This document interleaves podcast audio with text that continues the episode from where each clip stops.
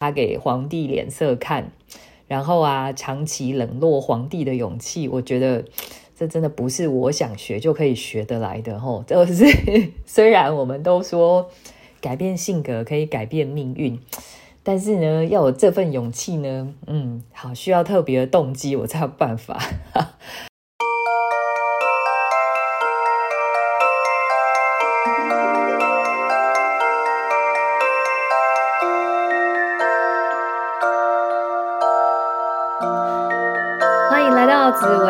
薇会客室，我们希望透过现代化与科学化的紫微斗数，经由学习与实践，解决我们人生中的大小事。大家好，我是林夕，今天又到了戏剧人生的单元，非常感谢大家，好像没有因为我讲宫斗剧人物就冷落我，我会尽量让没有看过剧的人也听得懂。那大家还喜欢哪些戏剧呢？其实啊，嗯。近期的戏剧也可以啦，就看我有没有时间追嘛。然后偷偷说，我最近才刚看完迪丽热巴跟任嘉伦主演的《玉娇记》。那因为这个人物性格实在是很典型，所以未来呢，我也会在我们的课程里面把它当成教材来，呃，为我们学员解说。那总之呢，欢迎大家在频道留言，让我知道你喜欢什么戏剧、电影或者是歌剧哦，而且古今中外都可以。好啊，不然就真的随便我，大家再继续听《甄嬛传》吼。好，那我今天呢想要聊的人物啊，呃，是甄嬛的好妈姐沈眉庄。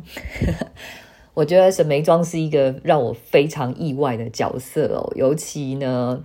就是他给皇帝脸色看，然后啊，长期冷落皇帝的勇气，我觉得这真的不是我想学就可以学得来的吼。就是虽然我们都说改变性格可以改变命运，但是呢，要有这份勇气呢，嗯，好，需要特别的动机，我才有办法。好，所以呢，这样看起来啊，我当初看剧的时候其实还蛮入戏的，反正我就觉得他实在太厉害了。好，然后看戏的时候呢，我就真的为了他暂停了理性思考。但是呢，看完以后啊，归纳一下沈眉庄的行为模式，就会觉得其实很合理。那我也不得不佩服一下《甄嬛传》原著作者刘恋子哦，我觉得他在人物性格的设定上面，就是还蛮符合逻辑的。那开头几集的时候啊。我还想说，哦，她跟甄嬛两个好姐妹可能是同一类思维的吧，就是因为好姐妹嘛，所以好姐妹，呃，命盘类型相似，还蛮合理的啊。那但是呢，我看一看，我我就觉得好像越来越不对。怎么说呢？我后来回溯的时候，哈，就是说我有注意到她的起点，就是她入宫的时候是贵人。那大家知道后宫里面呢，就是如果如果升到那个嫔哈，嫔她就是一宫之主，那嫔以下其实就画一条线，因为就就是没有够到可以当一宫之主的位阶嘛。那嫔以下就是贵人，然后常在，然后答应，好像答应之下还有一个什么官女子哦。反正挺复杂的，可是就你就记得贵人常在答应。那沈眉庄的起点呢是贵人嘛，所以就是说他在他们那个新生报道的那个时候呢，基本上就是比较出众的。当然，这个跟他爸爸的官位很有关系啦。吼，就是他爸爸好像在里面的人物设定就是一个有掌握军权的，就是可以带兵的那一种的。好，所以他的。那个入入宫的期望啊，不管是家人的期望还是自己的期望，基本上就是透过入宫来光耀门楣，所以其实他的企图心是颇高的哦。然后相较之下，那甄嬛在入宫之前呢，跟他爸爸在那边就是聊一些心里话的时候，其实他爸爸给他的期望跟他自己的，其实基本上都是围绕说哦。不求有功，也不用那个真的当到很高，然后大家全可以保全家平安就好了。所以真的是两个家庭的呃期望啊、氛围啊，其实是差很多的吼。好，那所以呢，因为沈眉庄她那个气质端庄大方，然后又能干，所以她开局马上就是被皇帝指定要学着协理六宫。那等于是在贵人的位阶上就已经被认定有资格瓜分掉华妃的权限喽。好，大家都知道，好，如果你真的没有看剧，那反正各位你就记得华妃就是一个里面设定非常非常跋扈的一个角色就对了。好，总以后一定会谈到他了。吼，好，那那个沈眉庄的那个贵人之上是嫔，对吗？刚刚有有讲嘛，嫔就是一宫之主嘛。好，所以贵人之上是嫔。平之上才是妃，等于沈眉庄差了华妃两个位阶哦，可是还被指定要去抗衡华妃，所以就是怎么说呢？要不是皇帝内定啊，也这种事情也不太可能发生。可是各位想一下哈，这概念上其实拿到现代就是说，董事长指定一个组长啊，还是主任啊，学着做协理的事情。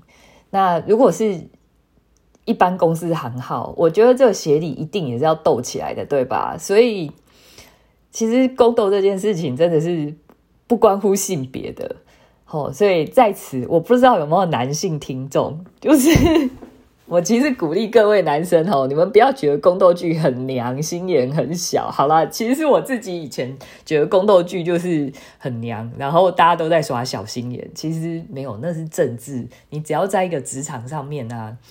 它就是一个江湖嘛，吼，所以只不过这个，呃，在宫斗剧里面的呃宫斗的角色大部分都是都是女生啊，对，好，但是在职场上其实不分性别的哈。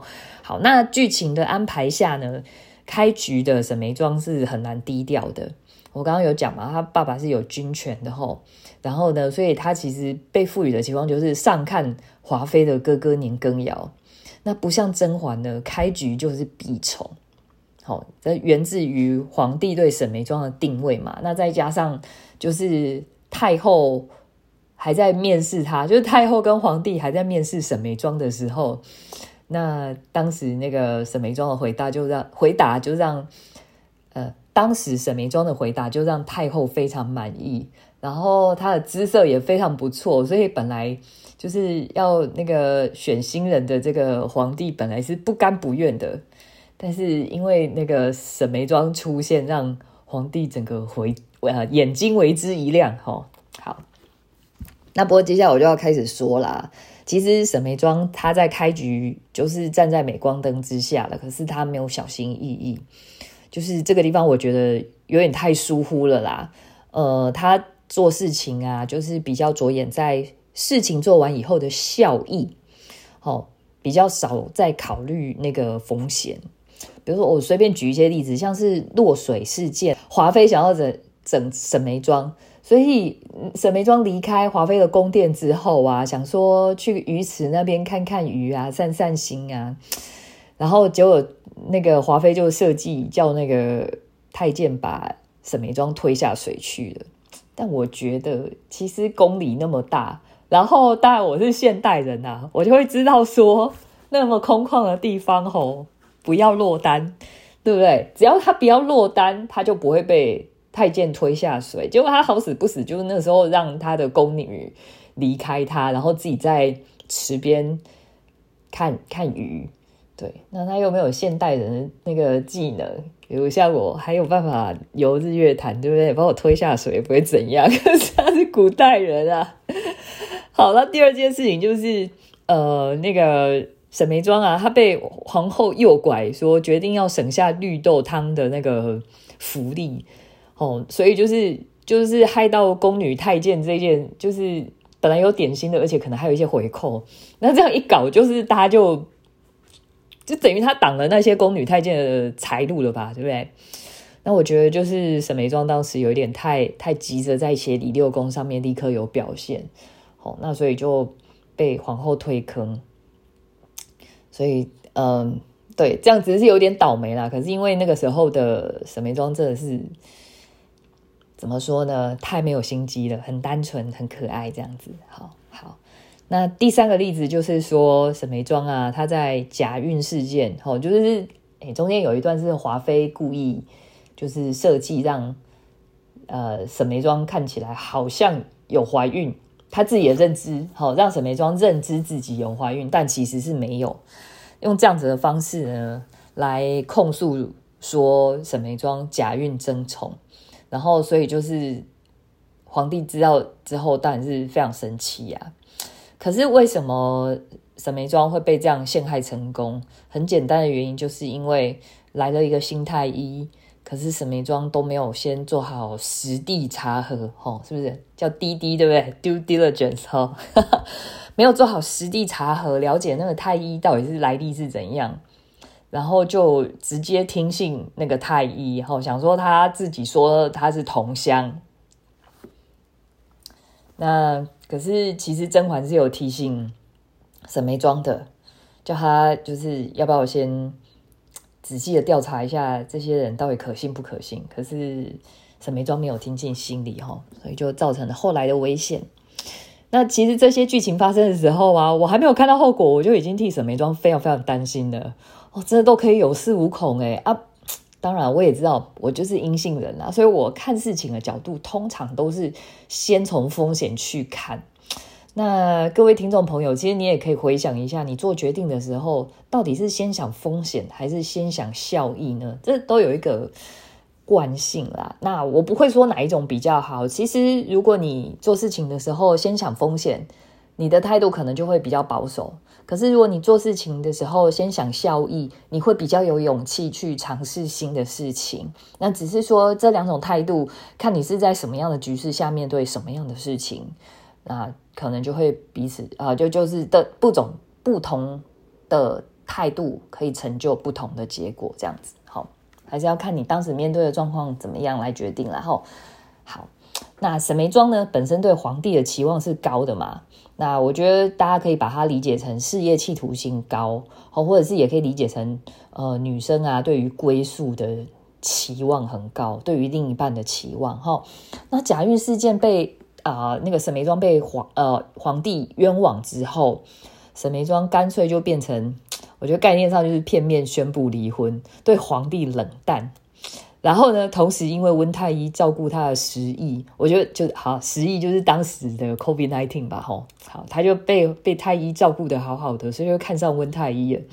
啊，温太医是谁呢？温太医就是在甄嬛入宫之前，曾经向甄嬛求婚失败的男人。我觉得这真是太刺激了啊！我就不得不说，有一种友情叫做沈眉庄与甄嬛哦，因为沈眉庄她爱上一个自己，呃，爱上一个爱闺自己的闺蜜的男生，这到底是什么什么心情啊？我不知道哎，我真的是对于闺蜜喜欢的男生完全不可能产生念头哎，然后。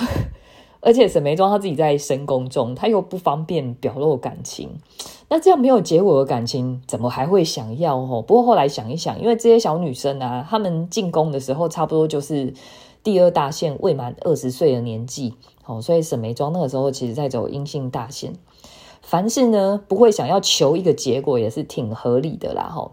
好，那反正沈眉沈眉庄颠覆我三观的地方就在这里，她是连宫中都可以。这么做自己的人，这真的太帅了。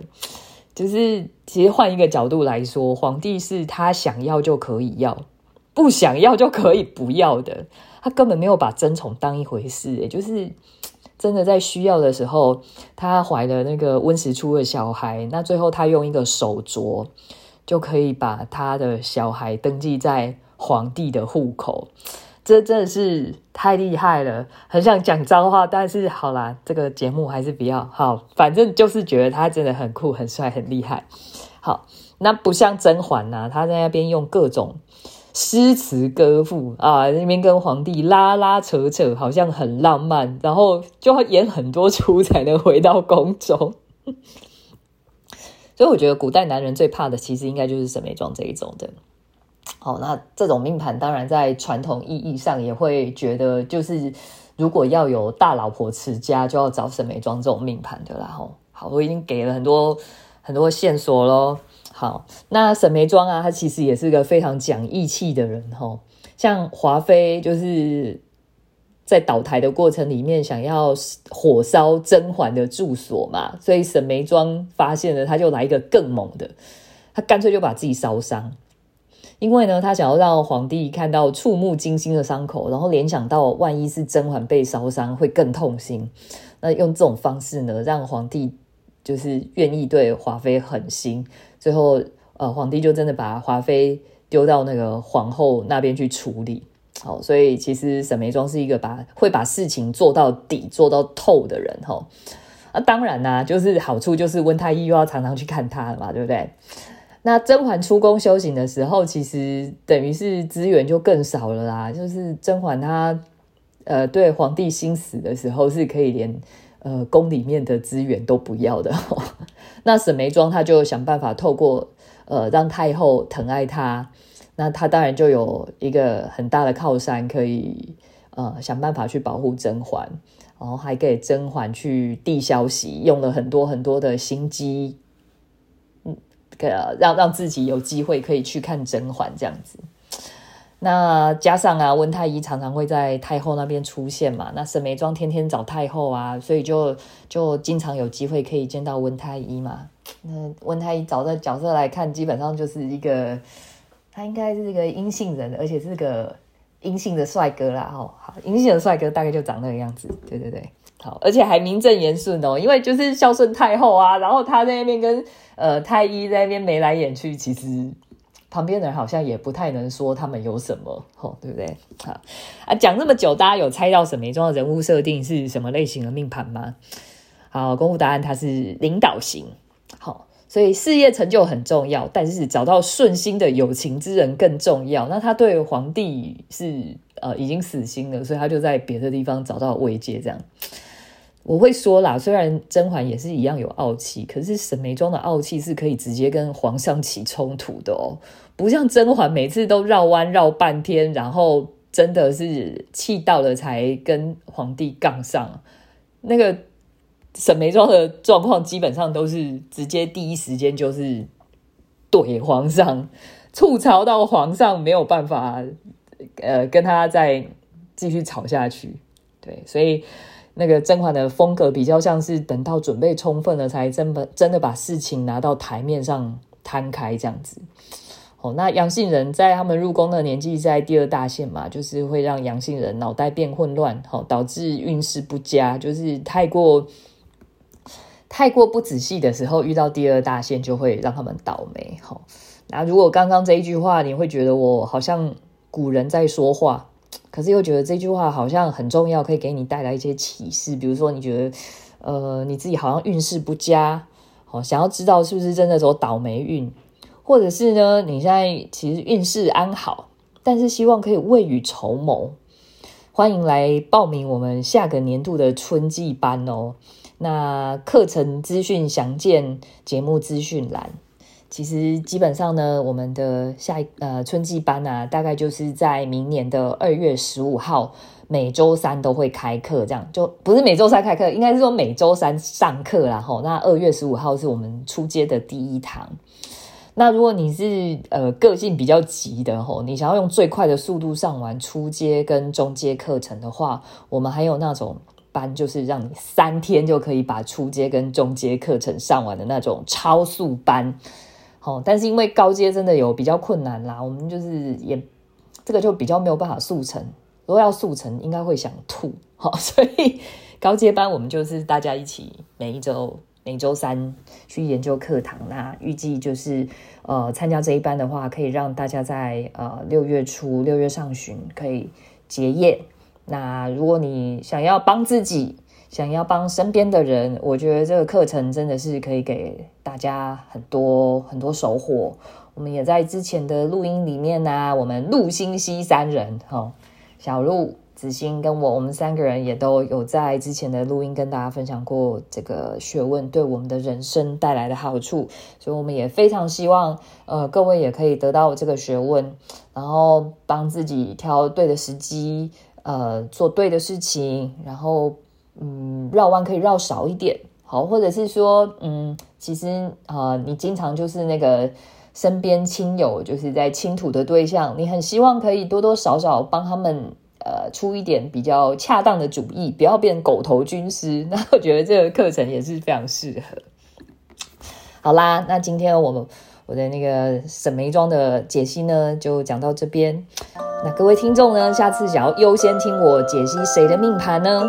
欢迎留言告诉我，那我下一期就赶快为你安排啊，不是《甄嬛传》的也可以哦。好，下次见哦，拜拜。